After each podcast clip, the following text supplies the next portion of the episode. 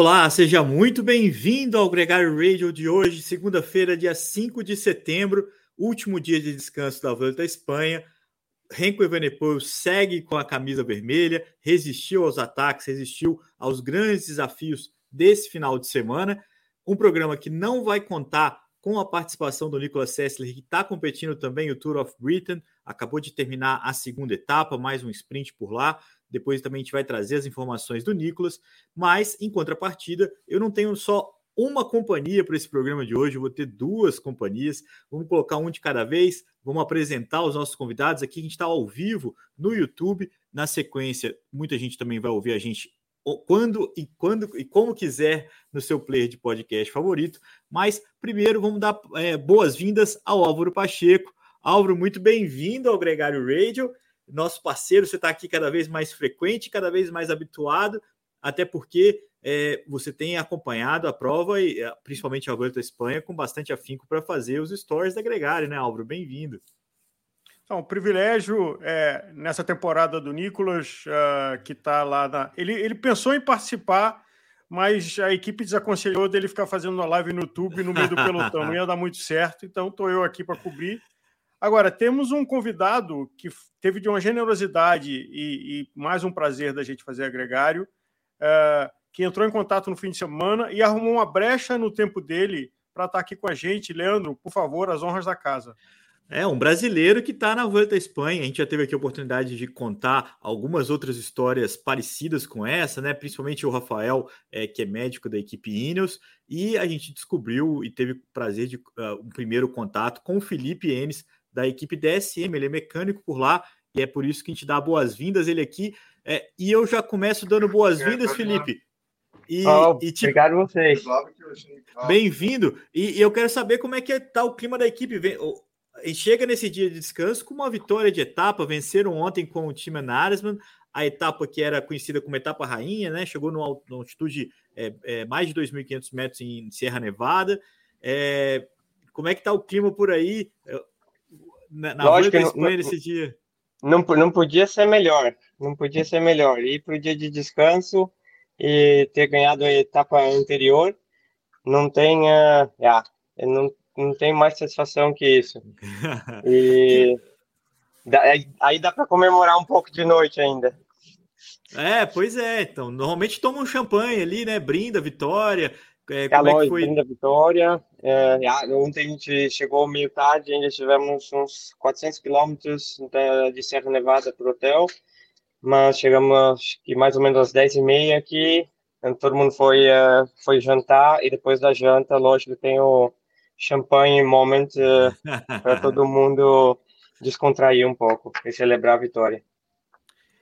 Felipe, aqui é só uma primeira aparição, uh, primeira participação sua no agregário, mas só para dar um breve da sua ficha. Você é paulista, uh, se mudou para Ubatuba e a partir de 2006 começou a construir sua ponte para ir para a Europa.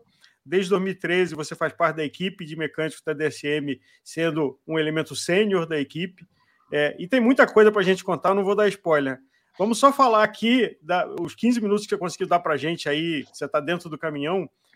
Como é que é acompanhar a prova do carro e ter a vitória como aconteceu ontem na etapa é, da Vuelta? Bom, é, é, é, sempre especial. Quando a gente está no carro, a, a gente ajuda muito, porque a gente tem dentro do carro tem três rádios, a comunicação com os corredores, a comunicação da prova, a comunicação entre a equipe. Então é um monte de informação e você quase não vê muita coisa. Tá? Lógico, no final, quando você está com o carro ali atrás, você consegue ver. Mas a gente também tem televisão, tem outros meios, mas, sabe, dois mil metros não tem muita televisão, telefone, nada que funciona. E as rádios ainda vão mais ou menos. Mas yeah, é, é sempre especial.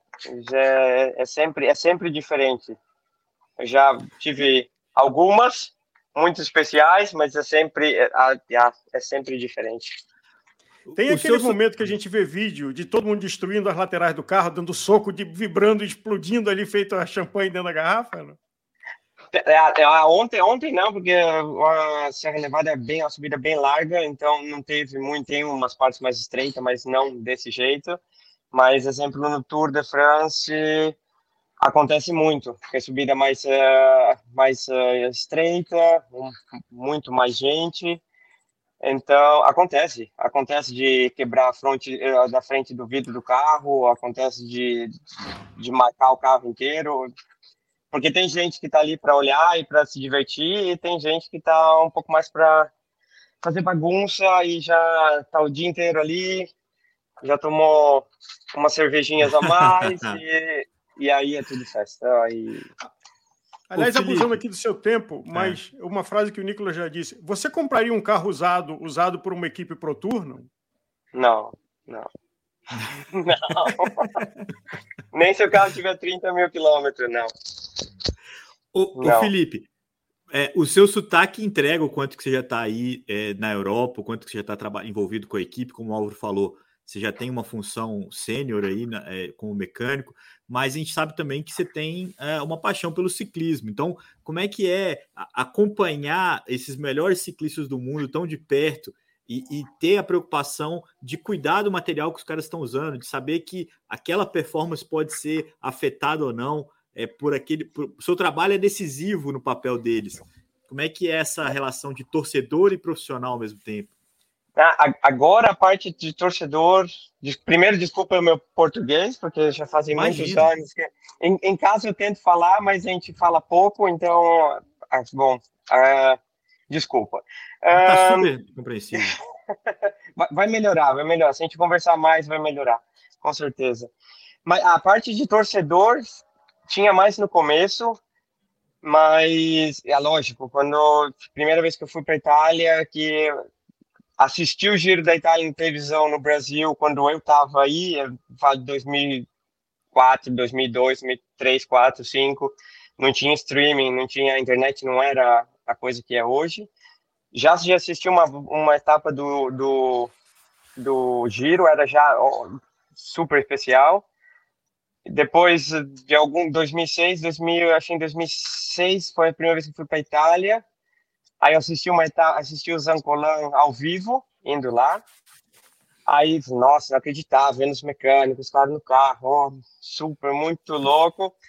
É, acho que dois anos, três anos depois, eu estava já sub, sentado na moto com a bicicleta do Tom do Mulan no meu ombro e a gente seguir na corrida. Então, aconteceu bem rápido, mas depois disso, a, a, a gente vive com os corredores, vive nesse mundo, o mundo não é tão grande, mesmo de ciclismo, o World Tour não é tão grande, então, no final das contas, a gente se vê sempre e vira a parte a parte de torcedor já já sumiu não tem mais mas ao mesmo tempo você tem uma ali uma principalmente pelo seu time, né? Você acaba envolvido ali, por exemplo, o próprio Não, que teve um, uma, uma, um final de carreira ali complicado, que ele parava, não parava. O próprio Romain Bardet, que, que agora é um dos principais nomes da equipe, passou uhum. dificuldade uhum. no giro, não sei se você estava lá, mas tava. que vivia um grande uhum. momento e precisou abandonar a prova.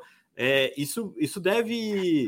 Ah, lógico. É uma, é uma, é uma, ah, primeiro, se acontece uma coisa dessa, é uma grande decepção para todo mundo, porque é 100% foco na, naquela corrida, tipo, era já estava decidido, tipo, Romain Bardet vai para o giro para fazer a classificação geral, e é a classificação geral é todo dia, qualquer coisa pode acontecer, tipo, um vento, um tombo, um pneu furado, um, na hora errada, uma... Então, é, ah, não vou falar que tem atenção, mas então, você tem que ficar sempre 100% é, focado. E aí acaba que você perde um corredor nesse calibre. E aí, lógico que tem toda uma uma uma como é que se fala tem uma, uma decepção grande por trás mas lógico que tem que ser também rapidamente remediada, porque a gente tem, no final, tem outros sete corredores que têm nível para poder ganhar uma etapa. Então, lógico que você muda um pouco a estratégia, mas e vamos para frente. A vitória de ontem do Timan, o Timan é, entrou como é, candidato à classificação geral, é, teve ali algumas dificuldades, conseguiu essa vitória, chegou a entrar em outras fugas, né? E, e conseguiu buscar a vitória nessa etapa de ontem, que era conhecida como etapa rainha. Agora uhum. ele está em oitavo na geral. Como é que a equipe se posiciona para o restante da, da temporada da, da, dessa volta? É, muda um pouco o clima relaxa ou fica mais tenso de saber que ele está ali é, para uma boa colocação na geral? Não, eu acho que a ideia da equipe é ter ele sempre uh, na classificação. Relaxar, relaxar, não. Uh, talvez. Uh, bom, essa parte é mais complicada porque eu não, não sou o cara que decide a, a, a estratégia e o que a gente vai fazer. Mas como a gente está muito no carro, então a gente, sabe um pouco, mas ah, eu relaxar não, mas mesmo que não chegue, se fique entre os sétimos, sete primeiros, oito primeiros, dez primeiros, já não é muito fácil. É todo dia claro. muita, muita, muita organização e tudo afeta o que pode acontecer na corrida. Então, eu acho que por a, se a gente conseguir ficar entre os dez esse é um dos gols da equipe e é, vamos ver. Relaxar, a gente relaxa só em Madrid. Claro. Provavelmente. Agora, uma última pergunta para você, para te liberar também. A, a, parte da mecânica, todo mundo que está ouvindo a gente aqui, é, a gente vai te explorar em outros momentos com mais calma, de, de entender claro. um pouco melhor a rotina da equipe e tudo mais mas o, a gente está aqui na expectativa da decisão da Volta à Espanha. E aí, nessa decisão, a gente tem o, o Henk Evenepoel com a camisa vermelha, com uma liderança, o Primus Roglic e até mesmo o Henrique Mas ainda sonhando com essa classificação. Você, que é o nosso brasileiro que está no pelotão aí, que está na caravana, como é que você vê essa briga? Qual que é a sua expectativa é, de quem está olhando um pouco mais de perto que a gente do que pode acontecer nessa última semana?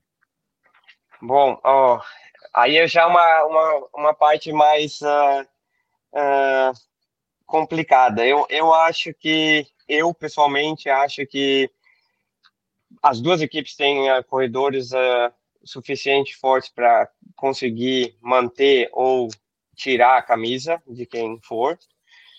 Mas é a primeira, acho que não, de cabeça é uma das primeiras vezes que eu que o Evanepoel vai para a terceira semana numa grande volta. A terceira semana numa grande volta pode acontecer de tudo.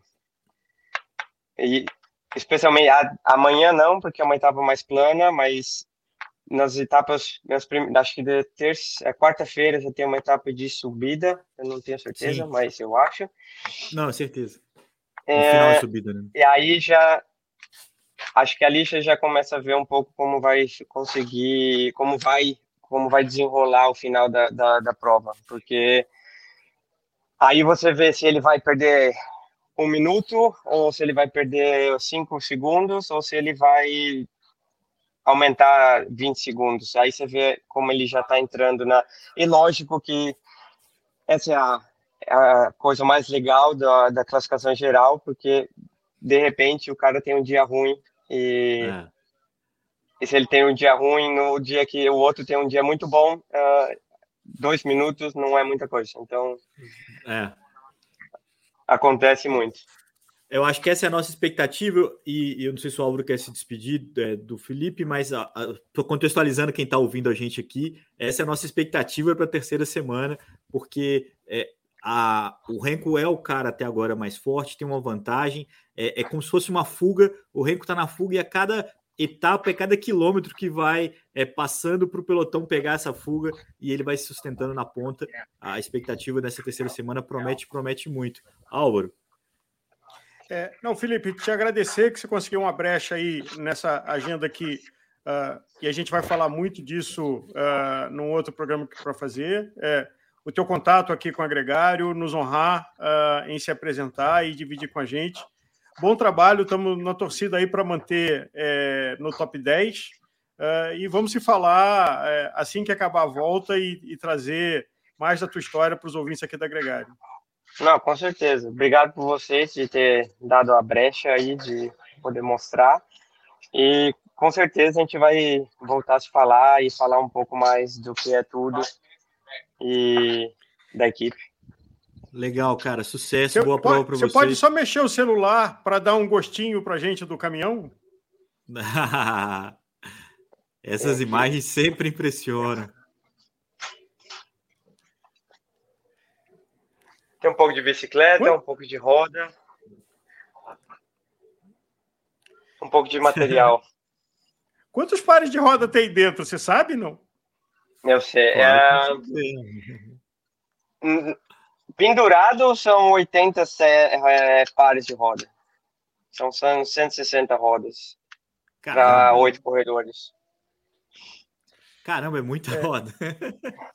Ah, mas lógico que é muita roda, lógico, você vai falar não usa tudo tal, lógico que a gente não usa tudo, mas a gente precisa de roda de reserva, porque tem roda que quebra, tem tombo, tem tem uh, tem que trocar e a gente também não tem muito tempo para ficar, a gente não perde tempo revisando roda ou não. Quebrou, tchau, põe outra. Depois a gente leva para o magazine e lá Bom, depois praticamente a gente leva tudo para Shimano e eles uh, veem o que fazem, se eles conseguem reparar ou não. E... Mas a gente mesmo não, não, não perde tempo com isso. Bom, Felipe, de uma coisa eu tenho é. certeza: o seu podcast vai ser o mais difícil da gente manter no nosso limite de uma hora, editando 30 minutos. É, acho que vai ser uma série. Vamos fazer uma é. série com, com o Felipe não, Pode, pode fazer, por mim não tem é. problema. Não, não, não tem a menor dúvida que são, são muitas perguntas aqui. Ó, o pessoal que está aqui com a gente ao vivo está perguntando as coisas e, uhum. e, a gente tem aí bastante coisa para conversar com mais calma nesse momento. De desejar aí um bom final de prova, uma boa terceira semana e, e muito obrigado, obrigado, obrigado. porque a gente sempre a gente sempre valoriza os brasileiros que estão buscando espaço, que estão andando no alto rendimento, né? É, uhum. e, e, essa, e, saber que você está nesse, nesse universo também nos entusiasma. Em breve a gente vai contar mais detalhes disso. Obrigadaço. Com certeza, com certeza. Obrigado vocês, obrigado Leandro, obrigado Álvaro e ah, bom, a gente fica aí para a próxima vez. Legal. Boa volta tá e até já. É, e quem está ouvindo a gente não sai, não. O Felipe vai sair, obrigado, Felipe. Mas a gente continua aqui o programa, Álvaro, sem intervalo, sem, sem tirar nada. É, ele falou ali umas coisas muito legais. A gente lembra que ele trabalhou já com a equipe feminina, com a equipe de base, com a equipe elite. É um cara que tem bastante experiência na DSM e a gente tem bastante assunto, até porque a DSM é uma equipe difícil de trabalhar, é uma equipe que não é. é muitas vezes é contestado ali a, o rigor da equipe. Então eu acho que a gente tem aí uma série de temas para falar com ele, desde os é, específicos da prova ali, dele falando do, do Tom do Molan, até uhum. coisas de equipamento de quem controla a bike dos, dos melhores do mundo, né? De, da equipe Voltura, equipe feminina e tudo mais. Agora, ô Álvaro, é, eu sei que você está acompanhando também, a gente tem que dar um, um, Vamos voltar um pouquinho só no contexto, né? Então, nesse domingo, é, encerrou a segunda semana da Volta à Espanha com a vitória do time Narsman, da DSM, a equipe do Felipe, mais uma semana que foi marcada é, pela resistência ou pela é, perseverança ali do Renko Evenepoel com a camisa de líder. É, a semana abriu com ele ganhando tempo no contrarrelógio. Depois a gente teve é, duas etapas é, com é, fuga e vitória do Richard Carapaz e duas vitórias é, no sprint, uma do Caden Grooves da Bike Exchange, a outra do Mads Pedersen, já com a camisa verde de líder por pontos. É, é, essa foi a semana né, que se fechou com a vitória do Tima uhum. Mas essa foi a disputa é, pelas etapas. A, as camisas não mudaram. A gente teve o Renko resistindo tanto na camisa vermelha quanto na camisa branca. O Pedersen é, aumentando a vantagem dele na verde. O Jay Vine, que também andou nas fugas, que também pontuou nas montanhas, mas não conseguiu. Claro que é muito mais difícil repetir as vitórias que ele teve na primeira semana, né? As duas vitórias é, de, de, subida, de etapa de montanha, é, mas, também, mas também se manteve ali com o líder da camisa de bolinhas, né, de, de classificação de montanha. É, esse é o contexto é, que a gente revisa aqui nessa segunda-feira e com uma expectativa danada do que tem por vir. Mas eu queria saber o que, que você achou dessa semana e como é que foi, é, porque teve a briga também pela classificação geral e nela, como eu falei, o Renko ganhou vantagem no contrarrelógio e perdeu essa vantagem nas etapas de subida, de uma forma que ficou quase que igual. Ele tinha 1, 1 minuto e 50 é, de vantagem para o Roglic no, na, na segunda passada, no Radio, agora está uhum. com 1,37, com uma, uma vantagem aí, 1,34, perdão, tem uma vantagem aí sendo administrada e uma grande dúvida em relação à, à capacidade dele de manter. Não se ele. Tec, essa não é uma questão técnica, né, Álvaro? É uma questão de saber o que, que ele é capaz de fazer numa terceira semana. O próprio Felipe acabou de mostrar isso aí é, no comentário dele. É, e tem uma coisa que grande volta, grande volta. É, eu, no dever de casa que você me deu, estou lendo o livro do Ed Merckx, e o começo da carreira do Ed Merckx, ninguém achava que ele seria capaz de fazer grandes voltas. É, é. Eu acho que o Remco, é, que tem todo o trabalho da equipe do Lefebvre, é, para mim, uma coisa que me admirou nele é que ele não panicou. Nos dois Sim. últimos dias que ele sobrou, você via que a postura, a linguagem corporal dele, ele não estava em pânico. Eu acho que tem um fator que ajuda ele, de que se ele vencer, será uma surpresa. Se o Holly perder, será uma decepção. Então é aquela história de bater em bêbado, de que se você ganhar é covardia, é, e se você perder é uma vergonha. Eu acho que psicologicamente o Renko tem uma vantagem. É, sem conhecer o psicológico dele e do, do mas o Primos acho que tem na cabeça dele o infeliz tombo do Tour, que acho que ele tinha esperanças lá que não aconteceram. É, ele não está voando tanto assim. A gente viu ontem que ele demorou para dar a sapatada dele e não conseguiu. E falou que não tinha perna. É. Pois é. Então, eu acho que não vai dar tempo. É, e eu acho que a cabeça do Renko e a maturidade da equipe, e eu sou completamente suspeito que torço pela Kilsinic, é, tem esperança. É, e será genial, acho que para o esporte, para ele, é, é. ter, ter essa vitória é, de levar a camisa até Madrid. Né? É, eu acho, eu, eu concordo plenamente contigo e eu acho que o mais legal é ter o suspense, porque a gente vê um cenário é, muito parecido com o que a gente viu no Tour de France, é, onde o atual campeão tem uma desvantagem a ser tirada. É, uhum. A gente viveu isso com o Pogacar e o Vindiga. É, a gente não tem é, muita dúvida de que o Renko é o cara mais forte né, até então. Né? Se, se ele ganhar a Volta, vai ser um justo merecedor, não é um acaso, é um cara que consegue se impor dia após dia. Sim. E o fato do Roglic estar tá conseguindo tirar é, dá esperança de que a gente vai ter uma briga. Porque se o Renko tivesse aumentado essa vantagem no final de semana, uma coisa desse tipo, ia ficar um pouco menos legal, né? Para quem assiste, não para quem torce. Para quem assiste, ter, ter, o suspense mantido é o mais legal, inclusive quando a gente coloca aí é, que, que, o Renko ainda não é, desempenhou uma terceira semana, né? E tem ciclistas que estão ali na briga. O próprio Henrique Massa, que está em terceiro, é um cara que costuma ir bem na terceira semana. É, o, o, Miguel Angel Lopes é, também tem um bom final de, de competição e isso vai criando uma expectativa do que possa acontecer. O, o, improvável sempre atrai um pouco mais, e essa é uma expectativa muito grande o que é importante deixar claro para o amigo que está ouvindo a gente aqui ao vivo e também no podcast é que o pior já passou. As grandes montanhas, a, etapa mais dura era a de, é, eram as desse final de semana que, uhum. que o Renko resistiu. Agora, a própria etapa de quarta-feira que o Felipe falou aqui é uma etapa com final ao alto, mas não é uma etapa montanhosa muito difícil. A, a etapa é, de sexta-feira também tem subida, é, é, final e subida, também pode. E aí você tem a etapa do sábado, que é uma etapa é, complicada, vamos dizer assim, que é o final lá das, das subidas de, de Madrid, já, né? Chega bem pertinho da chegada, uhum. onde há, há situações, por exemplo, quando o, o Fábio Aru conseguiu inverter a briga com o Tom do Molan, é, é sempre uma grande referência. É, o ciclista, os ciclistas precisam se atacar. E esse é um outro ponto que a gente tem que ver o quanto que as equipes são capazes de conseguir controlar o pelotão nessa terceira semana. É, quem vai tentar arriscar, quem vai conseguir controlar é, é o suspense e que é ótimo para quem está assistindo. Acho que essa é a graça. A Volta vai conseguir manter esse suspense e a gente vai ter que acompanhar aí é, para saber o que, que, vai acontecer. Uma coincidência, Álvaro, é, pode, não sei, eu acabei te cortando, mas é, pode falar. Acho que só mencionar o como impressiona, é, acho que duas coisas. Um, a indicação de que não há algum tipo de, de mágica dopante, que tem alguém que está voando muito mais do que os outros.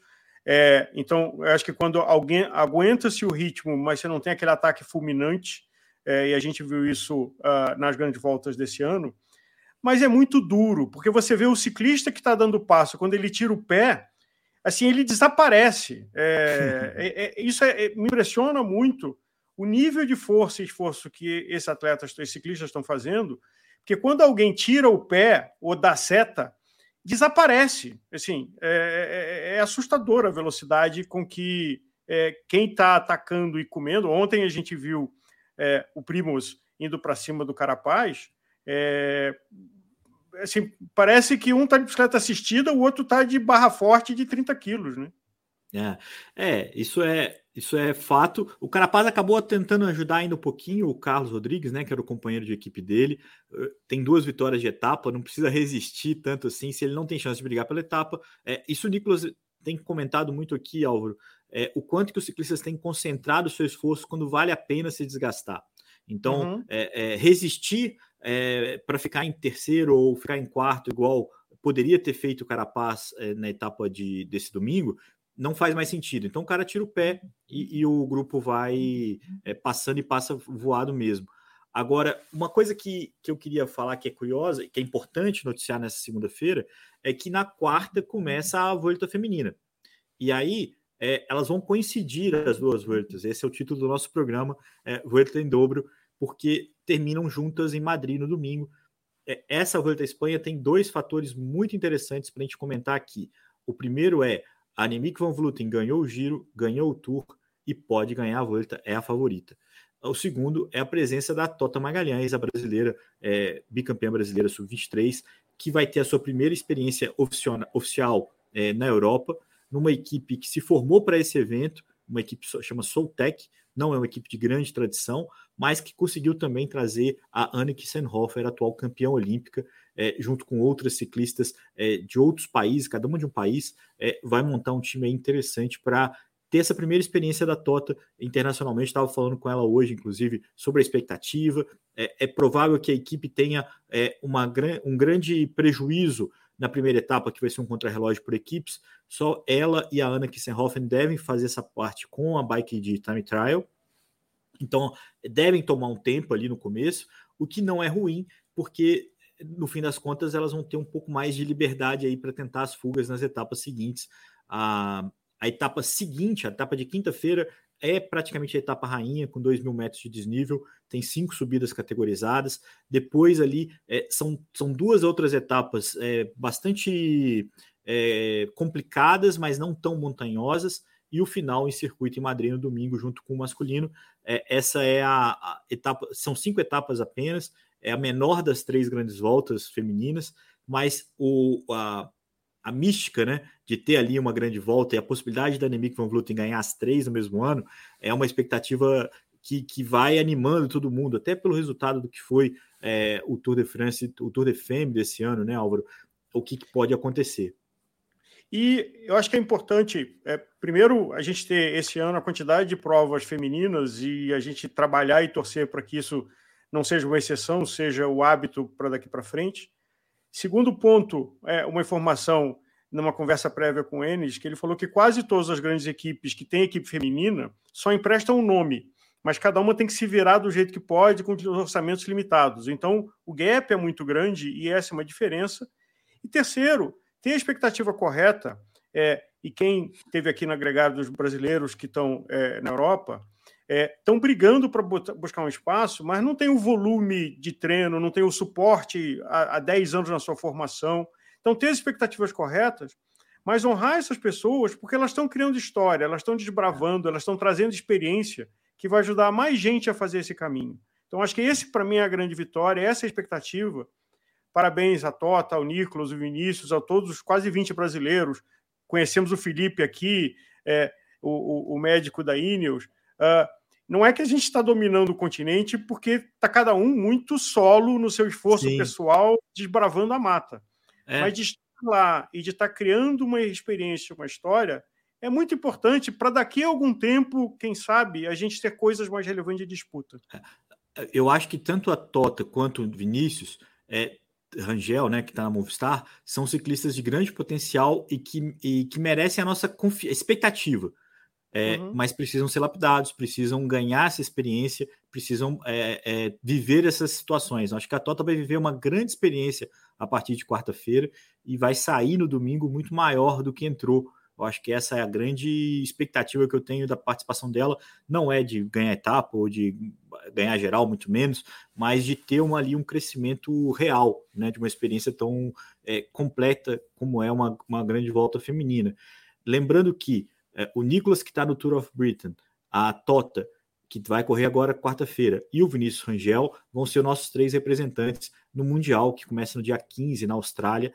Então, vão junto com o Silvestre, os quatro se reúnem é, no comecinho da semana que vem para embarcar para a Austrália, uma experiência que também é, encaixa exatamente com o que você está falando aí, é, de um, uma experimentação, de uma formação, de uma visibilidade. É, talvez o Vinícius Rangel até possa repetir o top 10 dele do ano passado, mas mais do que isso, na Sub-23, mas mais do que isso, vai rodar, vai experimentar, vai crescer. Acho que essa é a grande expectativa para esses três ciclistas que vão representar o Brasil lá. A gente sabe que existiam, existem outros nomes que poderiam ter tido uma oportunidade nesse Mundial, mas o, principalmente, é, e eu não estou defendendo a CBC aqui não, o, o grande investimento que é preciso para participar de um campeonato como esse no outro lado do mundo, né, é, foi um fator determinante para que fossem só os três. Um uhum. detalhe importante é que o Vinícius Rangel estava previsto correr as provas no Canadá, que valem pelo World Tour, o GP Quebec o GP Montreal. Ele não vai participar, ele não vai correr antes do Mundial, é, é, só vai correr agora a prova lá é, na Austrália. Essa é uma notícia importante porque por dois motivos. É, primeiro, pelo ritmo de prova dele, mas também um pouco do desgaste de fazer esse, esse rolê de ir para a América, depois ir para a Austrália. Não vai viver isso. É, os ciclistas estão indo para lá, Álvaro, para o Canadá, é, nesse final de semana, a partir de, de, de sexta-feira, é, para correr duas provas muito importantes na briga do rebaixamento. Esse é uma, um assunto que a gente sempre tem falado aqui, né? Eu, como bom vascaíno, entendo bem dessa coisa de cair, acender, e, e, é sempre um, uma pauta interessante. É, curiosamente, ou melhor, não coincidentemente, antes dessas provas World Tour, os Estados Unidos conseguiu uma prova UCI que encaixou os ciclistas, alguns dos ciclistas que vão correr essa prova, o, em Maryland. É, a vitória ficou com a equipe Israel, com o Sepp Van Mark, um ciclista que é, poderia é, ter muito mais do que realmente conquistou na carreira, mas é extremamente azarado. Sempre tem um problema com ele, sempre fura o pneu, sempre cai, sempre tem um problema mecânico e tal. Tá sempre correndo contra o pelotão. O Sepp Van Mark conseguiu voltar a vencer por lá, uma vitória importante para ele e também muito importante para a equipe Israel, que de alguma forma ainda tem alguma expectativa é, de não, não ser rebaixada. É, das equipes World Tour é a pior classificada, depois tem a Loto, que também está é, sendo rebaixada nesse momento, e a Movistar está na linha limite, ali na 18ª colocação. É uma briga muito boa entre essas três equipes aí é, do que, que vai acontecer. Tem muitos pontos em jogo no Canadá, tem muitos pontos em jogo ainda no final da temporada. É uma briga que promete, promete muito, Álvaro. Lembra a série da Netflix Drive to Survive, né? É competir para sobreviver. É, exatamente. Aqui, a participação das pessoas aqui ao vivo com a gente, muito legal ter todo mundo aqui comentando, principalmente sobre a Toto, o Bismarck, o Rony, o próprio Moina também, o canal do Biker. É, cara, a gente tem que fazer um programa juntos, tá combinado e tem que cumprir o Bernardo, o Lodge, muito legal todo mundo aqui com a gente. O Moina complementando aqui que o Vini tem 26 dias de prova, em média, um sub-23 corre 30 provas por ano, é, então tá super dentro da média, super dentro do, do, do, que, é, do que é apropriado. Né? A gente sabe que a Movistar tem tratado o Vinícius com bastante cuidado nesse primeiro ano, são três anos de contrato. É, ele correu agora duas provas World Tour consecutivas. Não vai a Moina correr também porque ele não tinha o visto. Se ele tivesse o visto canadense, ele poderia estar nesse time. É, então não é uma decisão plenamente é, para poupar, é uma questão também logística, mas é, seria sim. É, tem, tem prós e contras dessa ausência dele é, nesse, nesse evento. É, lembrando então que essas são as principais provas dessas próximas semana, as duas as duas voltas, tem também essas provas do GP de Montreal, né, e o de Quebec. São duas provas no Canadá. Eu estou só dando uma conferida aqui na minha pauta, Álvaro, para ver se eu não estou esquecendo de nada. E Mountain a gente... bike. Ah, sim, o final da, da última etapa da Copa do Mundo, já com ciclistas renovando a, a perdão, as camisas de carco-íris, né? O Nino uhum. e a própria Ferran Prevot. A Ferran Prevot ganhou a, a última etapa da Copa do Mundo é, e não foi ela, foi a Alessandra Keller que ganhou o circuito. no, no masculino foi o Titan Carru que ganhou a última etapa. É, os brasileiros têm uma notícia muito importante, que é o Gustavo Xavier, que ficou em terceiro na Sub-23. Eu acho que essa é, é uma informação muito importante para o nosso futuro. Tanto ele quanto o Alex Malacarne alternam é, grandes resultados. É, paralelo a isso, não foi no mesmo evento, não foi em Leger, não foi em Valdisser. Valdisser ou Valdissole? Valdissole. Valdisser é, é, o, era o, o Tour de l'Avenir que eu fiz com, com o Bacana.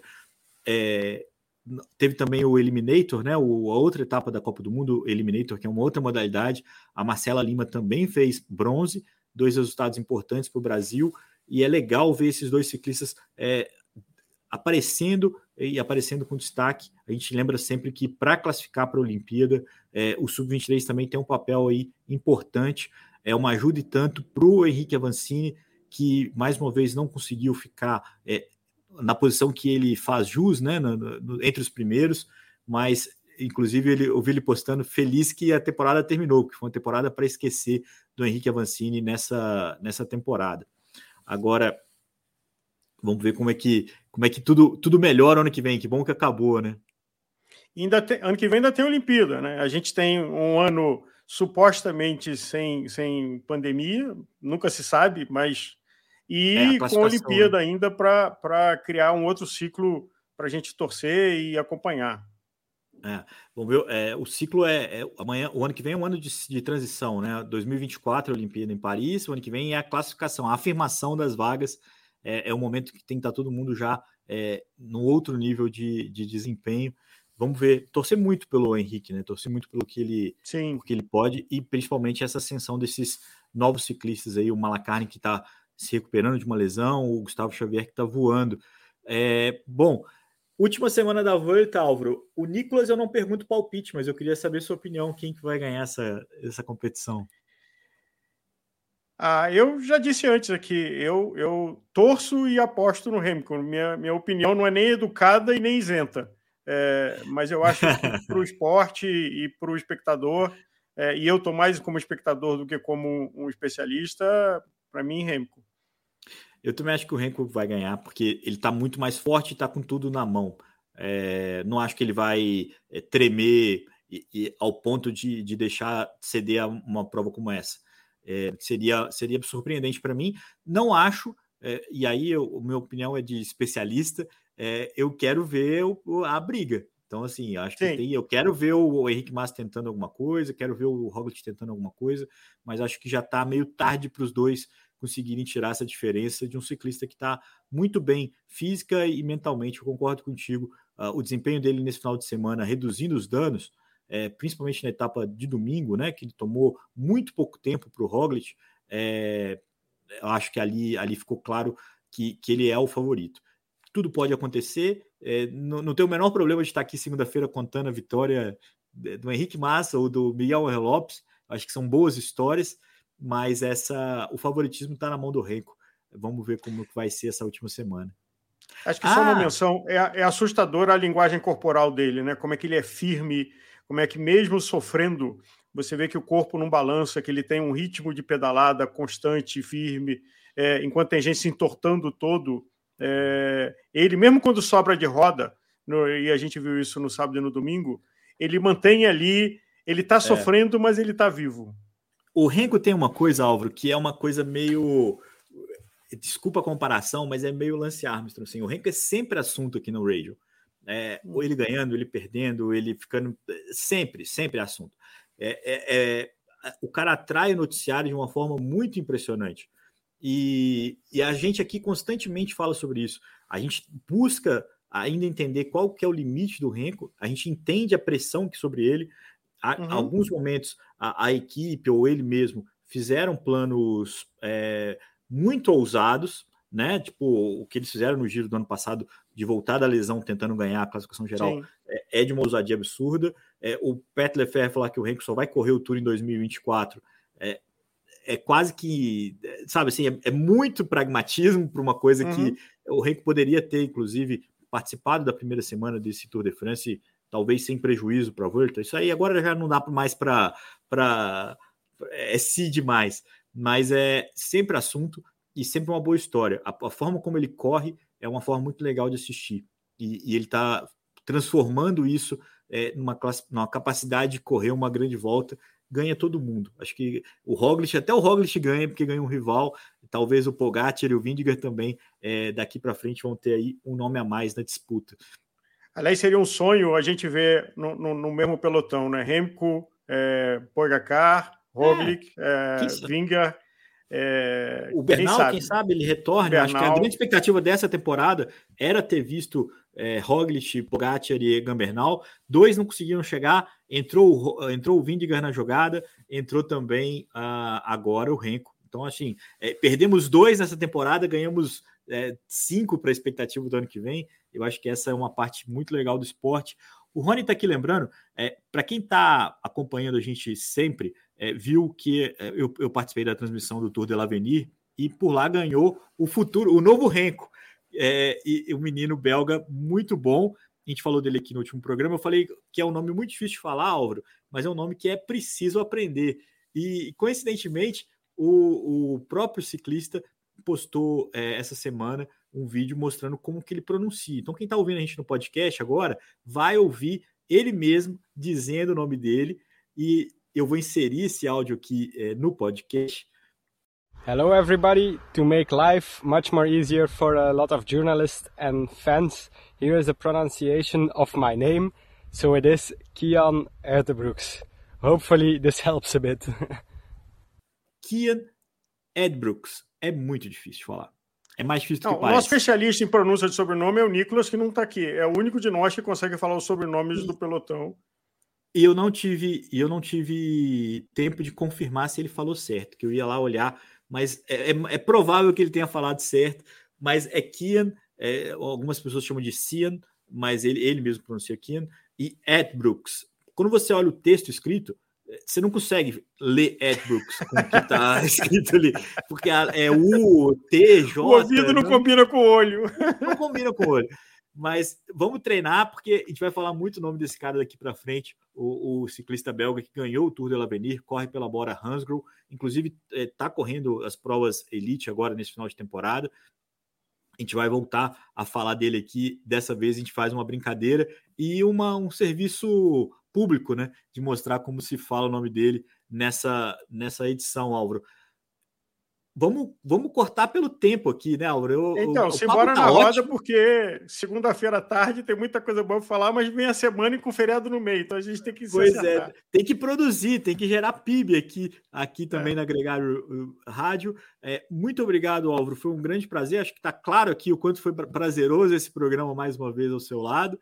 É, desejar boa sorte para o Nicolas no Tour of Britain, desejar boa sorte também é, na transição para o Campeonato Mundial. A gente espera ter oportunidade de trazer os brasileiros aqui no, no, no, no agregário até lá. A gente sabe como é que está a rotina de cada um deles, cada um mais complicado que a outra, mas a gente espera. A Tota largando ter... na quarta-feira. É, não tá é provável, mas quem sabe que ela se posiciona numa fuga é, e, e, faz alguma brincadeira, vamos torcer, né? Não é, é impossível. A gente vai torcer e vai acompanhar, vai passar no Star Plus, vai passar no, nos canais ESPN, no streaming da ESPN, então vai dar para acompanhar. E, e, essa disputa pela volta à Espanha, o Renko Evenepoel é, defendendo da melhor forma possível, defendendo, mas sem estar muito absurdamente superior a todo mundo, dando a expectativa do que pode acontecer, de que pode ter uma mudança.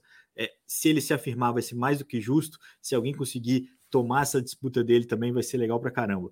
Muito obrigado a todos. Me, lembra, me lembra aqui o, o, o, filme do, do Stallone, o Rambo, todo ferido, total, machucado, total, chegando total. ali, é o Renko, tá todo ferido, com a perna arrastando, sangrando, duvidado, amarrado. cheio de dúvida, todo mundo, ninguém, ninguém acredita nele e tal, mas é, é, é, é a parte mais legal do ciclismo, você não tem a dúvida de que todo mundo que fala, ah, essa edição foi chata, essa edição não foi tão legal, é porque tinha alguém muito absoluto sobre os outros e tornou a disputa chata. O suspense, a dúvida é, e até mesmo a inversão, né? Então, por isso, em alguns momentos, a gente vai torcer para que o Roglic vire ou é, o drama, ele é muito importante para que, que a prova seja bem é, querida e bem lembrada. Então, vamos acompanhar essa última semana da Volta também com transmissão nos canais ESPN, com o Celso Anderson, com o Renando Couto. É, sempre começa mais tarde, né? Quem tem a oportunidade de ver as etapas desde o começo precisa buscar outras formas de transmissão, mas muito legal também acompanhar essa terceira grande volta. Vai, vai acabando a temporada, Auro, vai dando um aperto, mas ainda é... tem muita coisa boa para rolar. Obrigado, boa tarde, ouvinte. Obrigado, Leandro, por estar dividindo a mesa aqui com você e guardando o lugar do Nicolas, que é sagrado e supremo. Sagrado e supremo. Boa sorte ao Nicolas e esperamos ele aqui ansiosos pela volta. O próximo raid a gente pode, que tiver disponibilidade, a gente podia fazer nós três, né, para ficar mais legal ainda. Um abraço para todo mundo. Lembrando que o programa está disponível no seu player de podcast favorito e, e também agora gravado aqui com imagens ao vivo no YouTube. Um abraço e até a próxima.